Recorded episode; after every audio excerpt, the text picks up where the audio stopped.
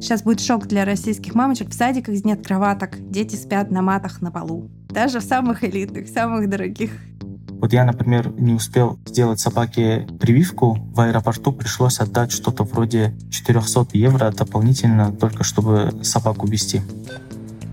Паракало, парте тингарта. Парте тахримата. Привет! Это подкаст Тинькофф журнала «План Б», где мы ищем лучшую страну для жизни. Я Маша Долгополова. А я Илья Наземцев. Вы можете подписаться на нас на любой подкаст-платформе или на наш телеграм-канал, который так и называется «План Б». А еще у нас с недавнего времени есть YouTube-канал, где мы выкладываем видеоинтервью с эмигрантами. Так много всего, Маш, вот даже не хватает вздоха, чтобы все сказать. Как ты, как твои дела, какую страну сегодня разберем?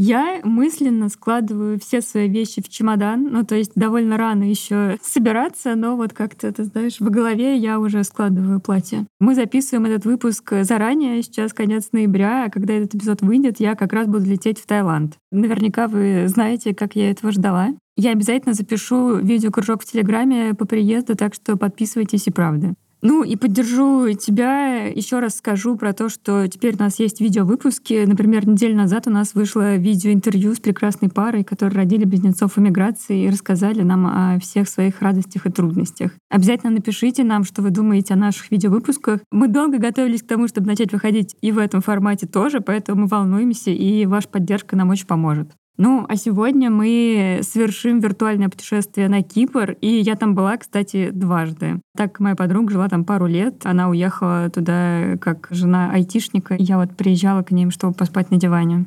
Сегодня разберем Кипр. Действительно, это как-то некогда мекка технологичных компаний из России. Вот такая у меня ассоциация с этим государством. И то, что ты говоришь, ездил к жене айтишника, это косвенно как-то подтверждает это мое суждение. У меня там достаточно много бывших коллег работает. Будет интересно узнать побольше про Кипр. Да и несколько байк, мне кажется, у меня тоже есть. Так как я более опытная в этом выпуске, то я поделюсь своими воспоминаниями из поездок. В общем, что я запомнила про Кипр? Окна очень тонкие и закрываются не герметично. То есть, знаешь, когда ты подходишь к окну и ты его трогаешь, оно так вот немного дребезжит, и туда-сюда вот как-то вот оно ходит. То есть зимой, я так понимаю, что там ужасно холодно в домах. Тротуаров часто нет, а там, где они есть, обязательно кто-то припаркован. И я помню вот ужас, когда я видела, что моя подруга с коляской, с младенцем внутри ходит просто по проезжей части. Еще там какое-то невероятное количество кошек. Жарко уже в мае, и еще очень красиво цветут деревья всеми цветами розового. А еще это остров. И вот концепция жить на острове в Европе кажется довольно неочевидной, и поэтому давай начнем слушать, каково же это.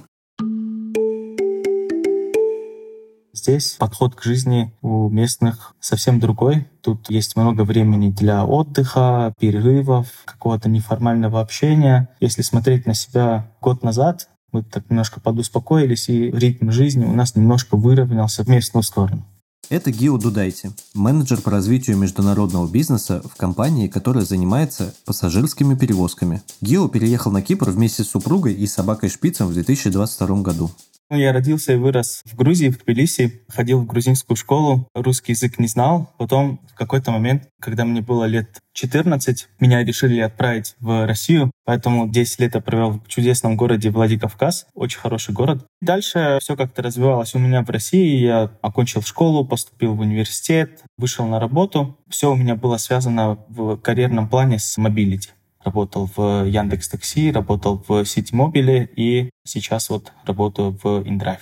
Одна из опций, которая предложила компания, налита там с несколькими офисами, куда можно было релацироваться, был вариант Кипра, но еще до всего этого мы с супругой думали куда-нибудь уехать и там примерно год попытаться где-то пожить. И у нас был такой шорт-лист, и Кипр был среди них. Мы здесь были до этого, нам понравилось, мы там объездили весь остров. Казалось, что это, в принципе, комфортная география. И с декабря прошлого года, практически год, мы здесь. Кипр я увидела с чемоданом в руках уже стоя на пороге аэропорта. Это Валя Назарова, создательница и ведущая «У холмов есть подкаст» и писательница. Валя переехала на Кипр 8 лет назад и за это время успела купить дом, родить ребенка и завести кучу животных. Я училась в Англии и планировала там оставаться, но это все пришлось на момент вот этого мирового экономического кризиса конца нулевых. И та работа, которую мне предлагали, предложение это забрали назад в последний момент. И вот я закончила университет и поняла, что мне придется ехать в Питер обратно в качестве перевалочного пункта с тем, чтобы дальше поехать куда-то еще, потому что, ну, я как-то хотела всегда уехать. Перевалочный пункт затянулся на пять лет. Я пошла работать в IT, познакомилась со своим мужем. Потом компания, в которой мы оба работали, открыла здесь на Кипре офис, и ему предложили переехать. Ни он, ни я на этот момент на Кипре не были ни разу, но я его уговорила, что надо рисковать, что риск — это дело благородное. Прошло семь с половиной лет. Живу я здесь в статусе жены айтишника. У нас здесь на Кипре родился ребенок, у нас две собаки и три кота. Пока три, я надеюсь, двух я пристрою. Кстати, никому не надо кота. У нас свой дом, и перевалочный пункт выглядит с каждым днем все менее перевалочным. Ты знаешь, нам так часто пишут про то, что мы рассказываем об историях, когда иммиграция заключается в браке. Человеку делают офер. Олегу дали офер, классическое. Но тут как будто бы две стороны этой медали. То есть, с одной стороны, Гео работает в IT, а Валя, получается, замужем за айтишником. Вот у меня тоже так получается, что почти все мои знакомые на Кипре – это тупо айтишники. В соседней Греции я вот спокойно могу представить своих знакомых, которые туда уехали ради климата, ради кухни, менталитета. Почему, короче, мы рассуждаем сейчас о Греции, хотя выпуск у нас про Кипр. Я часто просто смотрю на фотографии своих друзей с Кипра, там вот какой-то вечный карнавал. Все время тепло, все время все сидят на открытых верандах. Поэтому хочется понять еще, где все не только работают, но и где живут. Поэтому хочу узнать все и даже больше про аренду на Кипре.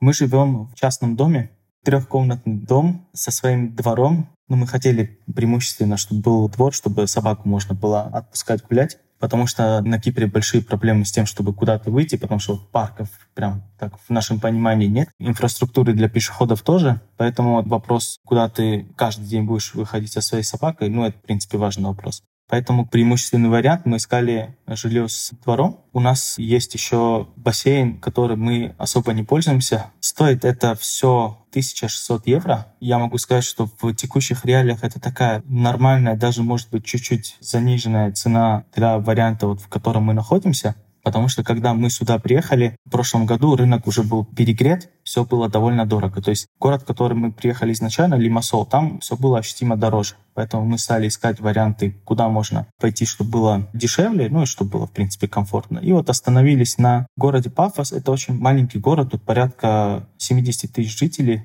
в туристический сезон население увеличивается в несколько раз, и вокруг э, Пафоса тоже есть некоторое количество деревенек, где тоже были варианты снять жилье. От э, места, где мы живем, до центра города примерно 10 минут на машине, поэтому вообще не критично то, что мы находимся не в самом городе, а чуть-чуть подальше от него. Здесь приходится работать с риэлторами, Среди них много русскоязычных, но мы изначально искали сами, не привлекая риэлтора. Ну, по сути, мы свой дом сами не нашли, но для того, чтобы заключить договор, все равно пришлось обращаться к риэлтору. Интересный момент заключается в том, что мы нашли вариант, мы начали названивать риэлтору, он нас все кормил завтраками, что вот, дескать, сегодня просмотреть нельзя, завтра просмотреть нельзя. На вопрос, как бы, почему внятного ответа не было. Через какое-то время поисков этого ожидания мы решили сами поехать к нему в офис офис и посмотреть, чем они занимаются. Мы приехали в офис, там сидел один человек, он ничего не делал, пил просто кофе. Я ему сказал, что звонили мы, он на нас посмотрел, нехотя набрал хозяину, и мы пошли смотреть жилье. Мы приехали, все нас устроило, мы сказали, что окей, давай подписывать договор. На самом деле риэлтор тоже оказался вполне адекватный, просто конкретно в тот день он почему-то чуть ленился и не хотел работать, пил кофе. Но я его понимаю, когда живешь здесь, ну, как бы это твой типичный ритм жизни, а мы привыкли к другому немножко. Здесь все очень резко менялось последние годы. Во время пандемии был супер спад всего, всех цен. За 800 евро можно было снять классную квартиру двухкомнатную в новом доме. Потом, соответственно, после пандемии рынок начал подниматься. Мы как раз купили дом в разгар пандемии, когда вот он типа только строился, поэтому это все было ну, вот самый из возможных по выгодности ситуации, самое выгодное. Потом мир начал опять меняться, и здесь подскочило в цене просто все. То есть теперь здесь арендные платы, то, что раньше было 800, теперь может стоить 2000 потому что приехало очень-очень много людей, которые вот с этими высокими зарплатами относительно местных. И здесь у нас сейчас такая ситуация сложилась, что вот люди, которые киприоты, которые здесь родились и выросли, многие из них не имеют своего жилья, и они не могут себе позволить больше эту высокую арендную плату. Они вынуждены из города переселяться куда-то в деревне, потому что ездят на работу теперь дольше, потому что они не могут себе позволить арендную плату. А вместо них вселяются айтишники московские. И здесь даже у нас были протесты против иммигрантов. Да, здесь было прям вот погромы, были какое-то время назад, и дали понять. То есть у нас здесь вот это происходит.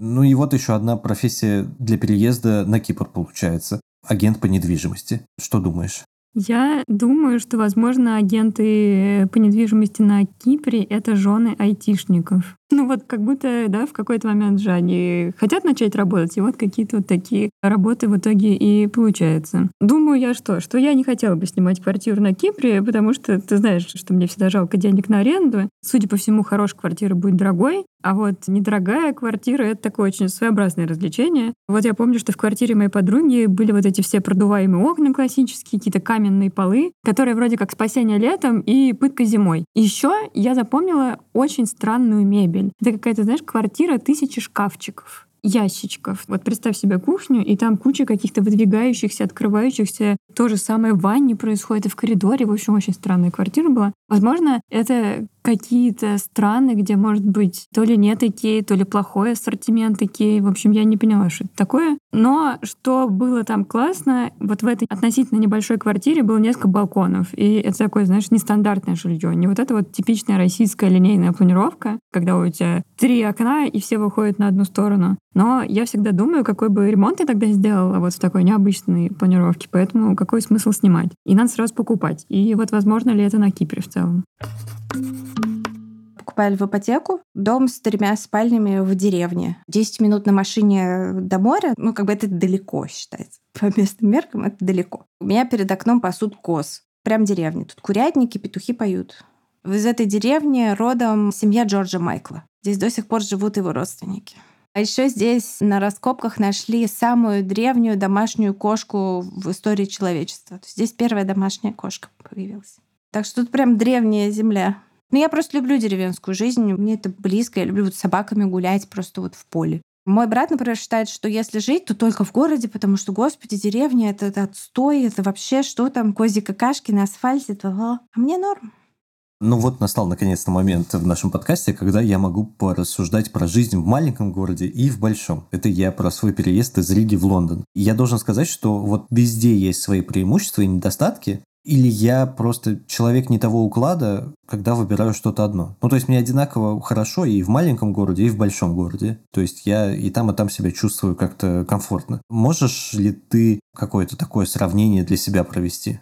У меня пока сравнение какое-то не комплементарное, основанное вот на моем опыте жизни в России и Грузии. По моему опыту получается, что если ты живешь в большом городе, то это такое богатство и иное качество жизни более высокое. А если в маленьком городе или деревне, то наоборот низкое качество всего и какие-то ну, более бедные люди вокруг. Мне кажется, это ужасно несправедливым. И вот про Европу, кстати, я слышала иное, что ты приезжаешь в условный Париж, и там грязь на улице, суета, проблемы с воровством, какая-нибудь, не знаю, знаешь, ругань привокзальная. А вот чем меньше городок, тем более он ухожен, спокоен и благополучен. И вот я не знаю, применимо ли это в итоге Кипру, как будто он где-то все таки посередине находится. Вообще, в целом, мне кажется, что все таки в маленьких городах уровень жизни, он часто повыше. Вот. А на Кипре так и вовсе должен быть убойным, раз там так много технологичных компаний базируется. Еще, конечно, интересно про коммуналку в таких домах. Не знаю уж, насколько это актуально для Кипра.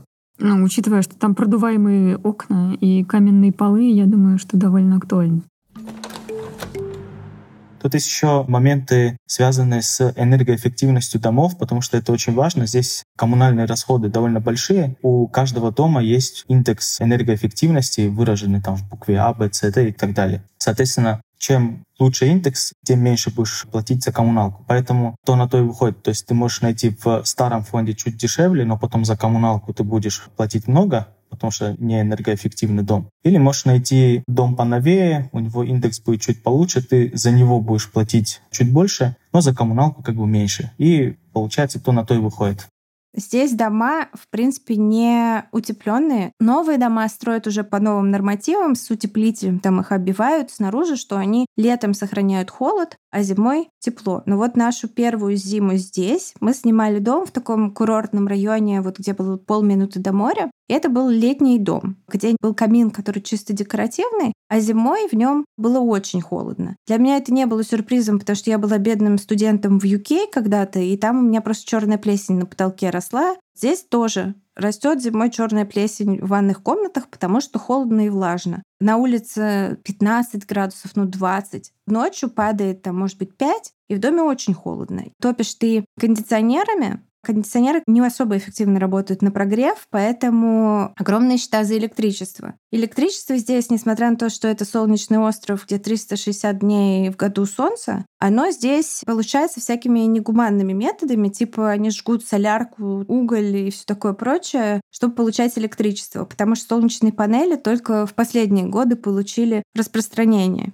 Мне кажется, что летом вот в квартире, если ни в чем себе не отказывать в плане кондиционера, то может выходить 200 евро легко в месяц. Кондиционирование. Без кондиционера тут летом просто невозможно спать, дышать. Зимой, соответственно, что-то типа такого же, потому что ты то же самое на ночь включаешь себе, чтобы как-то не мерзнуть. И после России это, конечно, шок. Вода, ну вот я живу в доме, у нас есть небольшая лужайка и 10 деревьев, которые требуют какого-то полива. За 10 раз в 3 месяца приходит счет за воду. За 3 месяца лета получили мы счет на 500 евро за воду. Причем тут еще вода такая, что она супер жесткая, везде этот налет э, кальция, но тут просто дефицит пресной воды, и они ее берегут. Поэтому продают ее очень дорого.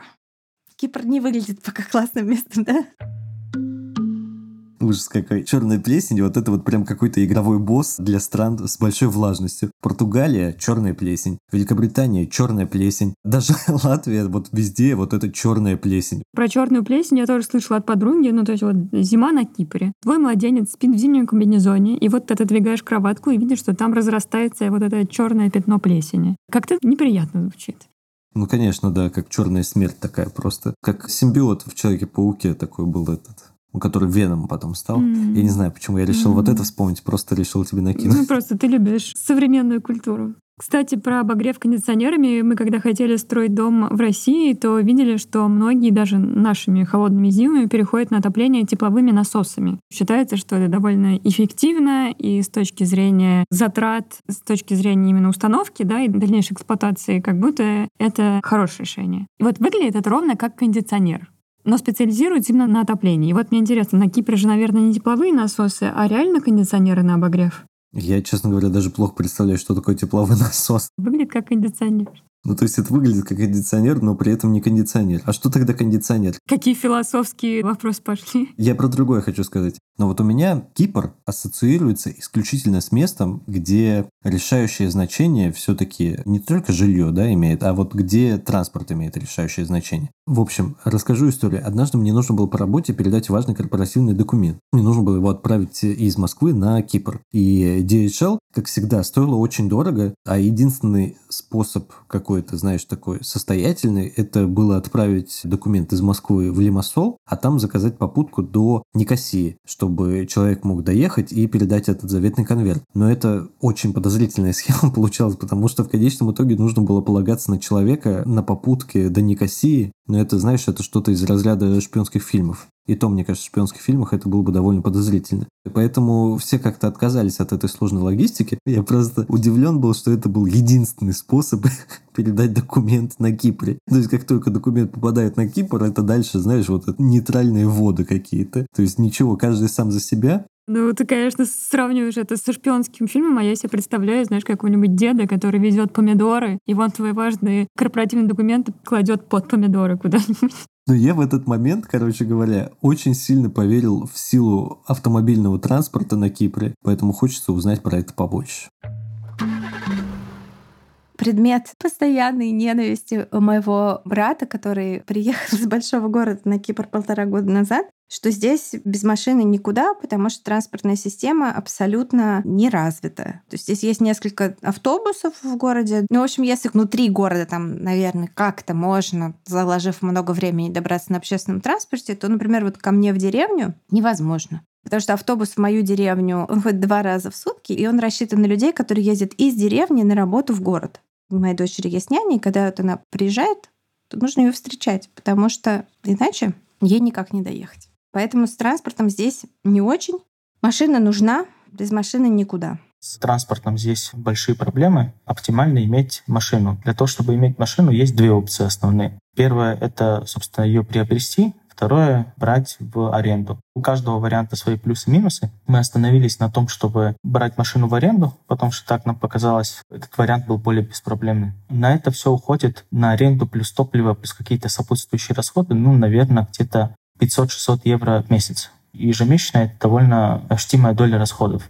Я могу сказать, что мы еще платим довольно приемлемо. Я успел забрать по хорошей цене. Вообще за ту цену, что я арендую машину, вот если я пойду прямо сейчас, ну, смогу арендовать там, максимум на 10, может быть, там 12, там, 14 дней. То есть это получается довольно дешево. Сначала думал, возможно, купить какую-нибудь поддержанную машину, но постоянно натыкался на какой-то автохлам, и вот с этим связываться очень сильно не хотел. Ну, опять же, до Брекзита все было очень просто. Привозились машины из UK, подержанные, в хорошем состоянии, легко и просто. Вот у моего мужа машина, ну, ее так себе привез, когда мы только приехали. Мини-купер. Сейчас этот канал перекрыт, увозят подержанные машины из Японии. Там, конечно, доставка стоит намного дороже, тоже за них, естественно, в пошлину приходится платить. Поэтому машины у нас подорожали, плюс подорожали они еще из-за притока людей. Спрос усилился, поэтому люди говорят, что вот машины, которые покупали, например, подержанные три года назад за 10 тысяч, они сейчас тоже продают за 10 тысяч, потому что вот так вот выросли цены.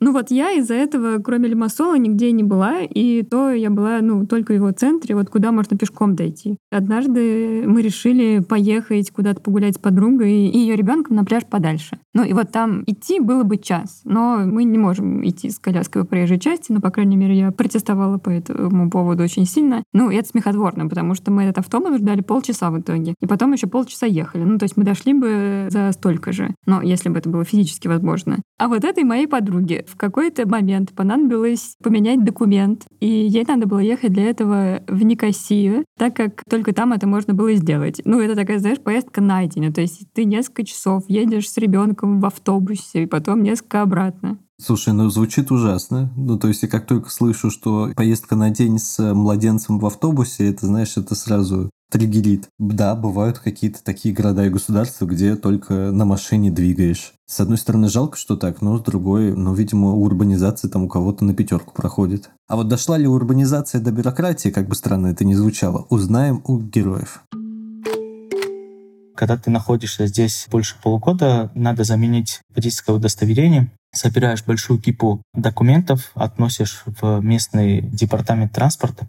Вот я сдал эту большую кипу, их там собирал, распечатывал, клад в нужном порядке, потому что это тоже кажется, как будто имеет какое-то значение. Когда я пришел забирать, с меня спросили снова такую же кипу документов, хотя я не должен был ее приносить. В итоге пришлось эту кипу собирать второй раз. Я так и не понял, почему. Мне вообще кажется, что это было просто настроение принимающего инспектора в тот день. Ну, в общем, я собрал еще раз и заменил права, в принципе, без проблем. Какие-то такие вещи, да, голову ломают. То есть ты вообще не понимаешь какую-то логику. Тоже случай связанный с той же заменой прав. Один из документов — это банковская выписка со всеми транзакциями за какой-то период. Я эту распечатку перенес, и инспектор, принимающий, начал листать каждую страничку, а там было 72 листа. На каждом листе он начинал обводить ручкой какие-то транзакции. Где-то на восьмом-девятом листе я его спросил, а что делаете вообще? Он сказал, что ну вот ты же пойдешь потом в другое окошко, я делаю, чтобы другому инспектору в другом окошке было проще понять, что вот конкретные транзакции были на территории Кипра. На что я ему сказал, что там все 72 листа — это все транзакции на территории Кипра. Ну, он сказал, что ну ничего, сделаем дополнительную проверку. Такие вещи, конечно, мозг вскрывают, но что делать? Про культуру Кипра надо понимать, что здесь все строится на том, кого ты знаешь. Не на том, сколько у тебя денег, а на том, кого ты знаешь. И когда ты приезжаешь, ты никого не знаешь, но ты можешь за деньги нанять какого-то адвоката, какого-то юриста, специалиста, человека, который знает всех, И он тебе поможет решить твои вопросы быстрее. Не потому, что здесь никто никому там не заносит бабла, здесь просто вот кто-то с кем-то учился в школе, кто-то вместе детей крестил. Это называется прикольным словом кумбарас. Это такой вот типа друг, родственник, приятель, как кум. Кумбарас, кум, да, никогда об этом не задумывалась. И через этих кумбарасов все решается. Как правило, в компаниях, которые перевозят сотрудников, есть такой кумбарас просто на зарплате. И вот он решает документальные вопросы без связи. Здесь все занимает годы, долгие месяцы. Но я не знаю никого, кто без юриста что-либо тут делает потому что не оцифровано ничего. Все нужно входить, стоять в очереди. Технологии, они приходят в жизнь, то есть они внедряются, но очень медленно. Отвыкла я, конечно, от того, что нужны знакомства. Вот в Волгограде в дни моей юности это была какая-то понятная тема, и у родителей везде были знакомые. Ну, то есть знакомые в налоговой или знакомые в больнице. И вот они там тебе помогали какие-то вот вопросы решать. Ну, то есть, мне кажется, это даже не вопрос того, что они тебе помогали за деньги что-то сделать там как-то вне очереди, а просто они как-то тебе доступно рассказывали, какие есть возможности. А вот в Москве как будто нет как будто там не нужны все таки знакомые, чтобы решать какие-то базовые проблемы. Но, возможно, я просто не успела пожить там настоящей взрослой жизнью и нахожусь в иллюзиях. Ну да, про бюрократию это моя любимая история про Кипр на самом деле. Почему я так много работал с Кипром? Потому что когда я работал в венчурном фонде, то опять-таки большинство компаний, как и сам фонд, базировались на Кипре. И вот там вот постоянно на Кипре были праздники. Хочешь открыть счет? Слушайте, извините, сегодня короткий день до 14 часов, потом у нас национальный праздник. Увидимся через пять дней была сделка, которая выпадала на конец декабря, и я там чуть не умер просто, реально. Ну, потому что конец декабря, знаешь, в обычном рабочем мире звучит как катастрофа. А там люди, ну, числа 15-20, ну, как бы просто бросили работать. Ну, типа, все, там телефоны не отвечают, им звонишь, говорят, извините, у нас сегодня там какой-то, значит, корпоратив, завтра мы идем на салют. Приходилось реально, ну, вот вызванивать, договариваться. Мне интересно, вот как это все вяжется с налогообложением на Кипре. Давай послушаем. Здесь прогрессивная налоговая ставка зависит от того, сколько ты зарабатываешь в течение года. Соответственно, вы тебе ставка. Мой совокупный налог, который я там плачу со всякими социальными и прочими взносами, составляет 37%. Это довольно большой кусок от общего заработка. Но за это ты получаешь бесплатную медицину, какие-то дополнительные плюшки, но все равно после переезда такая большая сумма кажется чем-то непривычным. Там есть довольно большой список, за что какие отчисления. Если перечислять основные, то это социальные взносы, пенсионные взносы, медицинское страхование. Есть еще муниципальный налог. Это больше коммунальная услуга. Ты ее отдельно платишь в зависимости от места, в котором ты живешь. Местный сбор вообще. За собаку дополнительно ничего не нужно было платить. Единственное, что вести собаку на территории Евросоюза дело чуть более муторное, чем если бы мы ее возили куда-нибудь другую страну. Там вот очень важно как раз собрать правильный пакет документов. Если ты этот пакет документов не собираешь, тогда нужно платить определенного рода штрафы. Вот я, например, не успел сделать собаке прививку. В аэропорту пришлось отдать что-то вроде 400 евро дополнительно, только чтобы собаку вести. Давай сделаем тут интермедию. В моем детстве Кипр никогда не ассоциировался, короче, с налогами, вот этими налоговой гаванью или что-то такое. В моем детстве Кипр всегда был туристическим направлением. И вот эти вот все, значит, корпоративные вещи, типа налогов и прочих каких-то взрослых штук, это от сатаны, я считаю. Это реально игрушка дьявола. Давай составим лучше топ четырех сериалов, фильмов, или книг, э, что угодно для жизни на Кипре. Ты два и я два. Вот все, что угодно, давай называть.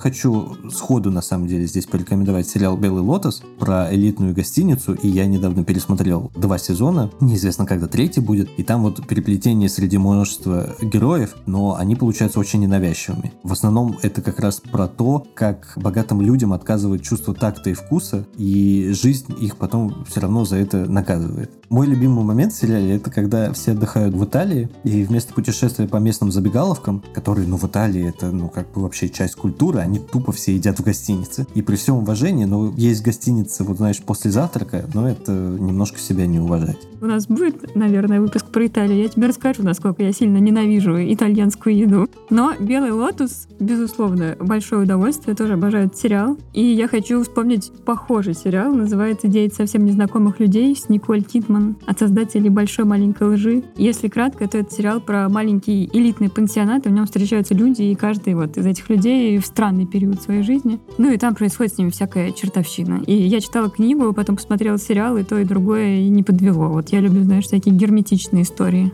Ну да, вот эти все отели или как в девяти незнакомцах пансионат, это, конечно, идеальная такая штука, курортная. Вот. Но а второе, что я вспомнил, это фильм «Потерянная дочь» с нашей любимой Оливией Колман. Она там тоже вроде на Кипре отдыхает, и там совершенно не курортный вайб. Там как раз скорее пансионатный, да, то есть там такие старые выцветшие дома. Но у меня почему-то это четко ассоциируется с Кипром. Даже если я сейчас посмотрю в поисковик, там окажется, что нифига это не Кипр, Кипр, какой-нибудь остров Крит, Греция, что угодно. Раз уж ты вспомнил Оливию Колман, то я так достаю из рукава сериал «Убийство на пляже». И пляж там совсем не такой, как вы сейчас подумали, а на юге Англии в графстве Дорсет. Тоже там мрачное небо, скалистые обрывы, и люди отдыхают, вот несмотря даже на такую погоду. И если в вашей жизни не хватало хорошего детектива, то это он. Я была фанаткой, конечно, жанра, но, кажется, прочитала и посмотрела уже примерно все, и меня уже ничем не удивить. Вот слышала, что детектив как жанр перестал развиваться. Но если вам такое еще не надоело, то, думаю, убийство на пляже тоже станет большим удовольствием.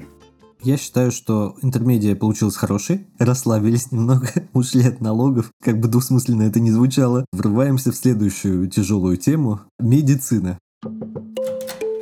Есть бесплатная медицина, но она условно бесплатная, потому что все работающие люди платят отчисления со своей зарплаты, которая идет вот в общий фонд всех людей на эту медицину. И ты можешь обращаться к врачу. Система такая, ты прикрепляешься к терапевту, General Practitioner, это здесь называется, как в Британии. И тебе в год выделяется, в зависимости от твоей возрастной группы, определенное количество бесплатных визитов к терапевту. Ты идешь к терапевту, и терапевт тебя лечит. Если он тебя вылечить не может, он тебя отправляет дальше к специалисту. Бывают ситуации, что к специалистам большая очередь, если ты хочешь попасть к ним бесплатно, то есть за счет государства. А если ты хочешь попасть к ним за деньги, потому что у многих людей они работают и в бесплатной медицине, и частным образом, то там, конечно, все намного быстрее. То есть, мне кажется, это как в России в точности. То есть можешь к тому же человеку попасть через три месяца или через три дня. Ну вот могу конкретный пример привести. Здесь в городе есть один детский аллерголог, и он не работает. Это по желанию ты можешь работать вот в этой государственной программе. Он не работает в государственной программе. У него 60 евро стоит прием. Это вот он просто там осматривает все вот это. дальше все вот анализы, все остальное сверху. Здесь вот 50-60 евро стоит прием специалиста. Такой прескурант. Но медицина бесплатная здесь крутая. Моя подруга сделала себе там операцию классного хирурга, удаляла варикозную вену бесплатно, а так это стоит 2000 евро. Полностью все бесплатно было. Только чулок компрессионный нужно было купить самому. Поэтому здесь можно найти русскоговорящего специалиста. Вот у нас есть в Лимассоле русскоговорящий гинеколог, который все ходят. Ну, я считаю так. Если есть хотя бы один русскоговорящий гинеколог, это удача. Не, ну я нисколько не удивился состоянию медицины. Как-то это все довольно привычно слушать оказалось. Мне куда интереснее послушать про детей на Кипре. Все же мне, как отцу, это положено, что ли, знать. Хорошо, что наша подруга Света, воспитывающая сына Льва, переехала на Кипр 7 лет назад и может нам многое рассказать. Мы жили 6 лет в Москве. Там ребенок еще не успел походить ни в садике, ни в школу, соответственно. Поэтому мне сложно сравнивать кипрский опыт с российским. Но, тем не менее, расскажу, как мы устроились здесь. Сначала сын Лев пошел в русский садик. Ему тогда было два года и четыре месяца. Я тогда не думала, что он пойдет в садик. Я просто записала его на какие-то развивашки. А оказалось, там делали садик, и, соответственно, просто он там остался на полдня. Адаптация была сложная, но все получилось классно. Он там завел друзей, ему там было хорошо. И туда он приходил больше года. Сколько это стоило? Он ходил с 8 часов до 12 дня, или даже до часу, не помню. В общем, полдня называется. И мы сначала платили, по-моему, 250 евро в месяц, потом вроде бы цена выросла до 270. В то время полный день, а полный день это до 5, до 6 вечера, стоил где-то 300-400 евро. Но это было довольно давно, года 4 назад. Сейчас частных садиков стало, конечно, больше, я думаю. И в среднем русский или английский садик тоже на полдня это где-то 300-450 евро. Греческий за те же полдня можно найти за 200 евро. Если на полный день нужно оставить ребенка, то все цены нужно умножать на полтора-два раза. Когда уже стало понятно, что мы задерживаемся на Кипре, мы тогда уже стали уже серьезно думать, как вообще отнестись к образованию ребенка, что делать, какую школу выбрать. В греческую школу может пойти абсолютно любой ребенок, который находится на Кипре, и это бесплатно. Но почему мы не захотели тогда в греческую школу? Потому что, ну, блин, непонятно, где мы задержимся, нужен ли нам вообще греческий язык и так далее. В русскую школу мы не захотели, потому что, ну, когда уже стало понятно, что все остаемся вроде как в Евросоюзе, зачем нам русская школа, хочется, чтобы ребенок сразу знал английский язык. И, соответственно, мы остановили свой выбор на английской школе. В том же Лимассоле больше десятка английских школ, в других городах чуть меньше тоже, в каких-то там вообще по одной-две. Но в целом достаточно, с учетом того, что все таки большая часть местных детей учатся в государственных школах. Мест раньше было достаточно. Что сейчас произошло? Вообще за 2022 год на Кипр переехало почти 15 тысяч человек. Кошмарная цифра для нашего маленького острова. Все усложняется как раз тем, что после наплыва людей мест нет. Некоторые школы отказываются даже записывать уже вейтинг-листы, ну, потому что там уже списки на 4-5 лет вперед. Это, конечно, дичь полная. Мы сейчас в нашем третьем классе, в нашей небольшой английской школе платим за ребенка в год 6200 евро. Это абсолютно средняя цена. Но важно понимать, что это такая базовая ставка. К ней еще потом добавляются учебники, всякие внеклассные поездки, одежда. Если нужно какие-то ланчи покупать, то, соответственно, часто отдельно платят за ланчи, платят отдельно за автобус за всякие клубы продленки. То есть, если все-все-все это взять, то эта стоимость, например, те же 6200 может увеличиться до 8 легко тысяч евро. Нас в школе все устраивает, у нас ребенок рад бежать в школу. Ну, устает, конечно, бывает. У него там есть друзья, любимые учителя. Сейчас в третьем классе учитель, ну, просто душка. Я когда увидела ее, мне хотелось ее обнять и просто смотреть на нее долго-долго. Очень приятная, очень грамотно говорит. Видно, что ей не пофиг на детей и на нашего ребенка в том числе. В общем, я обожаю эту атмосферу. А вот что сам Лев думает о своей школе. Привет, мое имя Лев, я живу на Сайпусе. Сайпус хорошая школа у меня. В школе хорошие штуки, как просто, что не нужно прям так много книжек таскать везде. Я глад, не нужно прям так много вещей делать. Ну, кажется, это самый молодой участник нашего подкаста. Ну, разве что моя дочка Лея где-то могла на записях появляться. Но как будто бы это не вся история. И вот что об этом думает Валя. Я своего ребенка, свою дочку хочу отправить в англоязычный садик. Они, соответственно, не государственные, а частные. Там бешеная драка за места. Школа, которую я хочу, чтобы с пяти лет пошла моя дочь, она даже не отвечает мне на имейлы. Другие мамаши на детской площадке смеются и глумятся надо мной и говорят, да я записала свою доченьку, когда еще была беременна, а ты пойдешь в муниципальную школу. Но я хочу сказать, сейчас будет шок для российских мамочек. В садиках нет кроваток, дети спят на матах на полу. Даже в самых элитных, самых дорогих, самых навороченных Европа.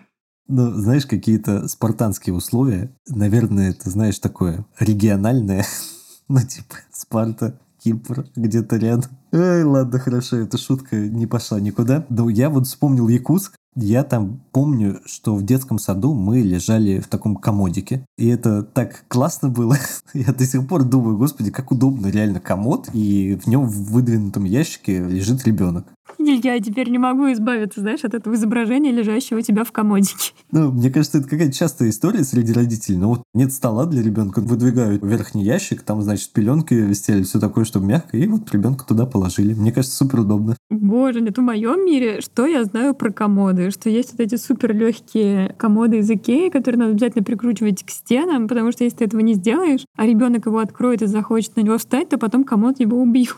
А мне кажется, кстати, это миф какой-то. Я тоже вот такие штуки, но я, знаешь, проводил эксперимент. То есть я купил вот эти даже удерживатели или что еще такое. И потом такой думаю, так, нужно ли этому комоду такую штуку? Я, короче, его пытался, и ничего не получалось. Но мне кажется, я мог бы сам себя, наверное, убить раз, если бы этот комод перевернулся, который даже не переворачивался с моими силами. Ладно, короче, про комоды надо делать отдельный эпизод расследования комоды «Правда и ложь». Вообще, когда я вот слушала вот это все, что там дети спят на полу, ты спал в комоде, я подумала, что странная практика. Ну, то есть вы собираетесь вместе в большой комнате и начинаете спать. А я вот еще работала и воспитателем, и вожатой. То есть я была тем человеком, который тоже находится в этой комнате и смотрит, как все спят. Кстати, да, я подумал, это довольно странно. Другая тема важная, мне кажется, это язык. Всегда в таких государствах я путаюсь, вот на каком языке они говорят. Потому что получается, что греческий, но все же, ну, типа Кипр, говорят на греческом. Как-то странно. Конечно, я считаю, что если ты где-то живешь и планируешь там оставаться, то язык нужно знать. Дочь моя вот в своем частном садике, у нее все равно будет три раза в неделю уроки греческого, и она все равно его выучит просто потому, что она маленькая и к ней прилипнет. У меня вот не прилипло практически ничего. Я пыталась один раз до этого учить греческий с репетитором, но там все так совпало, что у меня был первый триместр беременности, и мне просто казалось, что я могу только лежать. И поэтому я прекратила занятия. В целом русского и английского здесь может хватить. Но я хочу и вот буквально там на днях собираюсь начать снова учить греческий, потому что, когда будет собеседование на паспорт, это пока что по закону не требуется знание греческого языка. Но если ты можешь на интервью отвечать на вопросы на греческом языке, то, конечно, ты приоритетный кандидат, и к тебе другое отношение. Ну и плюс мне просто хочется самой понимать культуру, потому что я вынашиваю роман про Кипр, триллер. И для этого, конечно, я хочу погрузиться в язык, чтобы уже иметь возможность с кем-то, даже если не поговорить, то, не знаю, знак прочитать. Перед тем, как сюда переехать, у меня супруга начала учить греческий. Я пока решал всякие вопросы, решил, что я поучу уже на месте. Тем более, что там была информация, что будут нам помогать с языковыми курсами. Я говорю, ну, как раз вот самый раз. Приехав сюда, оказалось, что в некоторых городах ты вообще можешь жить полностью на русском языке все вокруг на русском. В других случаях там полностью на английском никаких проблем. И кажется, что именно знание греческого тут нужно, в принципе, не совсем, но всем надо учить язык той страны, в которой человек находится, потому что тогда легче будет считывать любые контексты. Я вот приехал, на языковые курсы не пошел, больших проблем я из-за этого не испытывал, но мне жаль, что я вот язык сразу не стал учить, чтобы глубже погрузиться в контекст. Если бы я начал это делать, мне было бы намного интереснее и проще, я считаю. Вот в некотором смысле это, конечно, удобно, что русских так много. Ты приезжаешь, и все везде на русском. Но мотивация учить язык получается маловато. Ну, вот про Кипр еще важно, что можно получить гражданство довольно быстро. Давай узнаем, какой срок получения гражданства на Кипре. Здесь история такая. Очень много всяких разных вариантов. Раньше была программа для богатых, где можно было все это очень быстренько сделать. Потом э, все это закрыли, но я никогда не претендовала на программу для богатых, потому что я не богатая, поэтому для меня, как и для большинства людей, путь — это 7 лет на Кипре. Причем это 7 календарных лет, плюс к ним все дни, которые ты на Кипре отсутствовал, если только это не была официальная командировка. То есть у меня это где-то там на полгода накапало всяких поездок и отпусков. И дальше ты подаешь документы, ждешь. Я знаю истории, как люди ждали там типа 12 лет решения и так далее. Но в целом где-то года три ты ждешь. После вот 7, соответственно, плюс 3. У меня сейчас замечательный период моей жизни, который называется «Последний год перед подачей, ты должен 365 дней не выезжать». Поэтому я сейчас внутри этого прекрасного периода. Но я на самом деле даже не иронизирую, потому что когда была пандемия, я два с половиной года никуда не уезжала с острова, и я уже переломилась по поводу путешествий. Сейчас, опять же, тут ведется э, обсуждение упрощенного получения гражданства для работников некоторых индустрий, ну, в том числе IT будет к этому относиться, по всей видимости. Если все эти поправки принимают, тогда возможна перспектива получения гражданства за 2-3 года, что, в принципе, довольно быстро для европейской страны. Так что, насколько я понимаю, все тут на острове, приехавшие из других стран, очень ждут конца этой истории, чем это завершится. С видом на жительство Кипра можно заехать в несколько стран, Румыния, Болгария и еще энное количество стран, то есть не то чтобы прям какая-то обширная география. Есть слухи, разговоры, что в следующем или там, через два года Кипр тоже входит в шенгенскую зону, тогда все становится сильно лучше.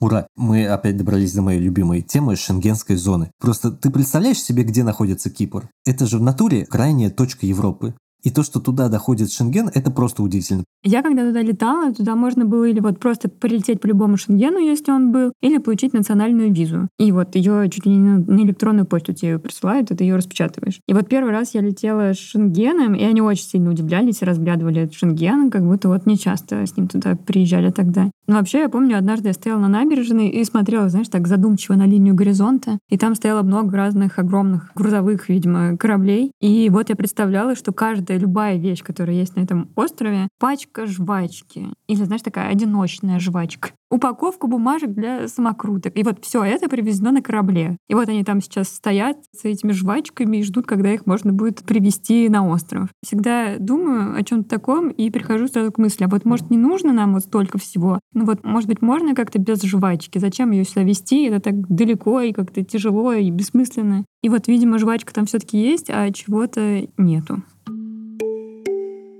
До того, как случился Брекзит, здесь все можно было заказать из UK. Быстро, недорого, были организованы, видимо, какие-то вот эти транспортные каналы. Я очень люблю читать. Я покупала вот эти вот книжки там за какие-то там типа за 50 рублей, за 100 рублей подержанную книжку, списанную из библиотеки. Доставка стоила там еще 1-2 евро. И вот у тебя книжка на английском. Вау. Сейчас этого нет, потому что Кипр же бывшая колония, поэтому тут очень тесные связи. С Брекситом все это прекратилось. Если ты что-то заказываешь из Британии, то ты должен заплатить налог, который на глазок определяет, там, когда тебе посылка приходит, на почте тебе дедушка такой вскрывает посылку и говорит, ну что тут напокупал? Иду пример. Мне из Казахстана прислали посылку, подарок книжку и две шоколадки Казахстан вот с восходящим солнышком, вот эти голубые классные шоколадки. И дедушка открыл посылку, увидел, что книжка, он не говорит по-русски, но увидел, что книжка на русском языке, сказал, это у тебя, значит, ты купила это все. Я говорю, нет, это мне подарили. Потому что говорю, смотрите, разве в книжном магазине продают шоколадки тоже? Он такой, я не знаю ничего, это, короче, ты купила, давай плати пошлину. Я говорю, ну, я мне подарили. Он говорит, сколько это стоит? Я говорю, я не знаю, мне подарили. Он говорит, да, давай сейчас посмотрим, сколько это стоит. Он переворачивает книжку, а там цена в тенге. Что-то типа 5000 тенге за книжку. И он мне начинает считать, как будто цена в рублях. Я говорю, нет, вы что, какие 5000 рублей за книжку? Ну, в общем, в итоге мы с ним сговорились на налоге в 5,5 евро за вот эту посылку. Вообще тут много чего нет. Тут нет моих шампуней, нет моих кремов. Я как бы заказываю, сейчас там находятся пути, там всякие британские онлайн-магазины делают склады в Европе, чтобы все это как-то оптимизировать. Какие-то пути находятся. Еще одна cool story про местную почту. Мне пришли мои шампуни. Там была такая упаковка, бумажная такая коробка, в которой они все были вот красивые от этого магазина. Она была вся порванная, промокшая от шампуня. Все это лежало в пластиковом пакете, закрытым скрепками. И на нем была наклейка с логотипом почты Кипра, и было написано «Мы получили это в таком виде». Можно было шампунь выжимать из вот этих бумажек. Но если мыться полмоливом и эльсефом, то в супермаркете все это, конечно, есть. То есть вот это если быть каким-то вот таким избалованным человеком, то да, там можно пожаловаться. А так, конечно, все базовое есть. Принимаю соболезнования как человек, который заказывал себе шампунь из России в Грузию. Ну да, звучит как-то жестко, но вообще-то куча базовых брендов есть, ну и слава богу. На примерах стран Балтии я заметил, что это вообще не всегда равномерно распределяется, то есть это проявляется даже в концертных турах. Грубо говоря, условная Бейонсе, она не поедет во все страны Балтии, Латвию, Литву, Эстонию, а она выберет какую-то одну, куда съедутся все поклонники. Впрочем, это я отклонился, как обычно, от темы, но я хочу знать, как на Кипре обстоят дела с продуктами и едой в целом. Как может показаться, что это типа остров в Средиземном море, здесь много рыбы, но это не так. Здесь культура такая кофейно-мясоедческая, я бы сказала. То есть здесь все пьют такую замечательную штуку, называется фрепе. Это несколько ложечек на скафе растворимого в таком специальном миксером взбиваешь с водой, молоком и сахаром по вкусу, и такая вот получается такая пенка со вкусом на скафе. Поэтому рыбы здесь мало. Я просто не ем мясо, ем рыбу. Поэтому мне пришлось здесь как бы немножко закатать губу. Здесь есть два вида рыбы, которые вот разводятся на рыбных хозяйствах, и всякая вот какая-то мелкая рыбеха, которую вылавливают в море рыбаки, но я не умею ее готовить. По поводу овощей и фруктов тоже здесь такая ситуация, что я поизучала тему. Кипр находится на каком-то не очень хорошем месте в рейтинге стран Евросоюза по использованию пестицидов и гербицидов в сельском хозяйстве. Я пыталась сажать здесь эко-помидоры. Это невозможно. Прилетают какие-то жуки и все съедают моментально. Или какая-то черная гниль возникает. То есть на помидорах у меня была черная гниль, на огурцах белая, и все. Мой эко-проект, эко-фермерство во дворе, он очень быстро накрылся. Поэтому покупаю в магазине. По ценам здесь примерно, ну, как Финляндия. То есть дорого, да, но если ты хочешь, чтобы еще было качественное, то приходится как бы еще там, не знаю, на четверть больше платить. Гречка стоит, например, где-то от 4 евро, ну то есть это больше 400 рублей за упаковку, за стандартную обычную. Наверное, еще нас удивила ситуация с куриным мясом, то есть вот свежее куриное мясо, мы привыкли, что оно есть, в принципе, в каждом магазине. Здесь оно есть не везде, то есть замороженное можно найти везде, но в свежем виде не так часто встречается. И она практически дороже всего из всех видов мяса. То есть самая дешевая здесь свинина, я бы сказал, там дальше говядина и курятина свежая друг с другом спорят, кто будет дороже. Ситуативно бывает то курятина, то говядина. Сначала это было непривычно. Из каких-то вот базовых продуктов, наверное, цена яиц здесь продают десятками, по 12 штук. Яйца стоят больше 300 рублей, наверное и дальше могут быть сильно дороже. А так, в остальном, все без изменений, в принципе, все комфортно, чего-то экстраординарного в плане каких-то продуктов мы здесь не видели. Есть сезонные овощи, фрукты, какие-то из них для нас непривычные, например, питахая, тот же драгонфрут, но в Москве надо было поискать. Здесь он просто растет в виде такого кактуса, стоит дешево, и мы его в постоянный рацион к себе добавили. А так за продукты, наверное, получается в среднем что-то 500-700 в месяц. И включаем мы походы в кафе и рестораны, ну, средний чек на твоих, ну, где-то 40-50 евро всегда выходит.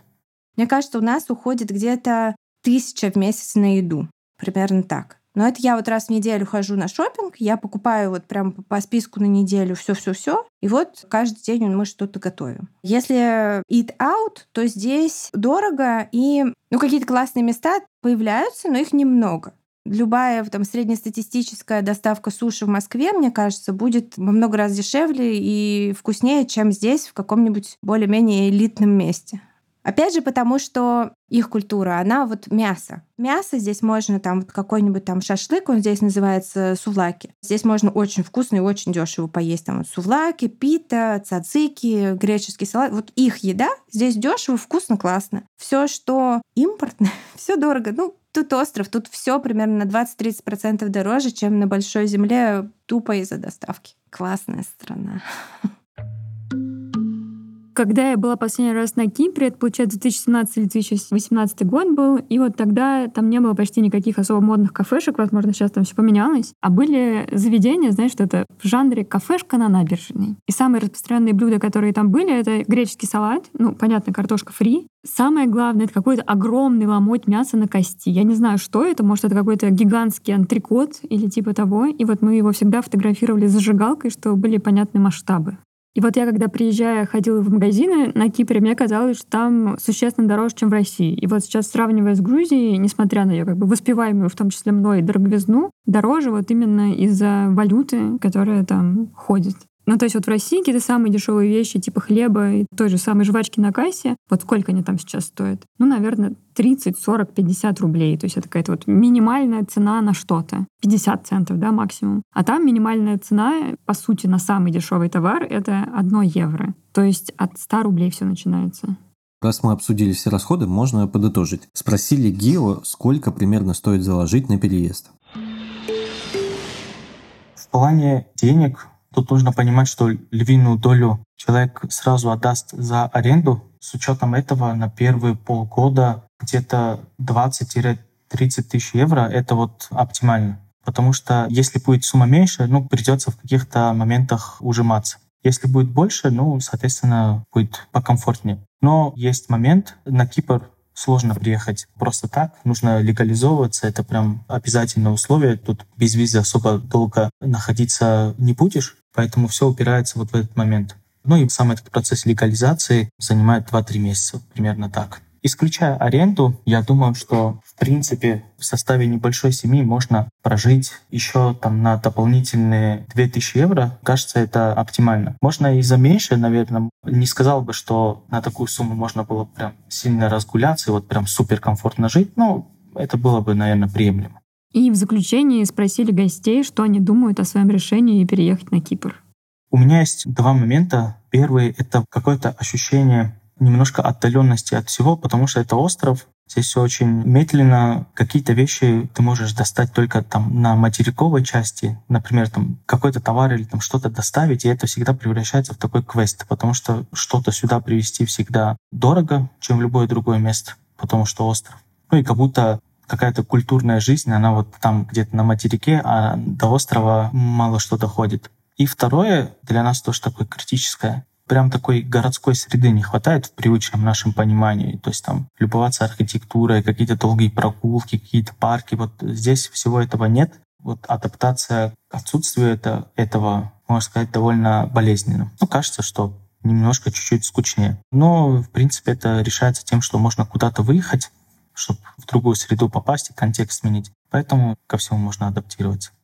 Мне кажется, на Кипре в городе жить очень отстойно. А вот если жить в деревне, как я, то это классно. Мне нравится этот вот образ жизни, что ты не спешишь, что ты как бы вот останавливаешься, притормаживаешь, что ты понимаешь, что там быстро ничего не будет. Меняешься. То есть ловишь какой-то некий... Это не прям такой дзен-дзен, это такая местная разновидность. Я люблю зиму здесь когда все зарастает травой, и тут такие зеленые холмы, и море штормит, козочки пасутся, тут с колокольчиками звенят. И тут у нас еще перевалочный пункт перелетных птиц, которые из Европы в Африку кочуют постоянно какие-то безумно красивые попугаи. Их прилетает там стая, типа 200 птиц, и они над домом кружат. Тут, например, у нас живут лисы на нашей улице, и они бегают и воруют куриц. Ну и к тому же, когда есть маленькие дети, здесь классно потому что здесь безопасно. У нас был один маньяк за всю историю острова. Его поймали очень быстро. Здесь не похищают там детей, никаких вот таких вот новостей нету. Здесь, ну, там могут в туристической зоне там залезть в квартиру, обнести квартиру, но здесь нету преступности большой в целом, поэтому я хочу быть копом. Нет риска для жизни. Конечно, я бы хотела жить в Британии, вот, но Британия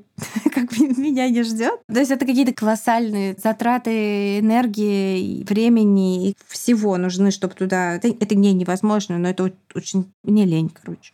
Если бы я там осталась, конечно, у меня была бы совсем другая жизнь. Ну, у всех людей так. Там, типа, ты совершаешь какой-то большой выбор, и вот есть та гипотетическая жизнь и та жизнь, которая получится. Я своей жизнью довольна. Меня устраивает, где я оказалась. Я так подумала сначала, может, стоит уехать, а потом к концу нашей беседы поняла, нет, я люблю Кипр. Ну вот я послушала про всю эту спокойную, тихую жизнь и захотелось. Ну то есть меня не пугает оказаться не в эпицентре какой-то движухи, наоборот, мне кажется, что мне могло бы это подойти. В конце концов, вот для движухи есть интернет. И вот даже подкаст мы по интернету записываем. Но все равно у меня есть предъявы к Кипру. Глобально, наверное, что мне больше всего не понравилось, это вот это вот все таки островная жизнь. Мне кажется, что для базы это не самое удобное место, и это как-то все таки ограничивает тебя. Но, с другой стороны, Кипр по размеру не Мальта, и на том спасибо. Ну, я почувствовал какие-то знакомые вайбы на Кипре, как старого знакомого, когда увидел, так спустя много лет, ты такой думаешь, а, ну, ну все как так оно и есть. Вот все как то знаешь, такое ощущение знакомства, близости, что ли. Это приятно. Это был подкаст Тинькофф журнала «План Б». Спасибо, что дослушали его до конца. Через неделю мы выйдем с видео-выпуском, поэтому подписывайтесь на наш YouTube-канал, чтобы не только слушать нас, но и смотреть. Ну и не забывайте подписываться на наш телеграм-канале. Ссылки на все это наше социальное богатство мы оставим в описании. Я Илья Иноземцев. А я Марта Долгополова. Пока.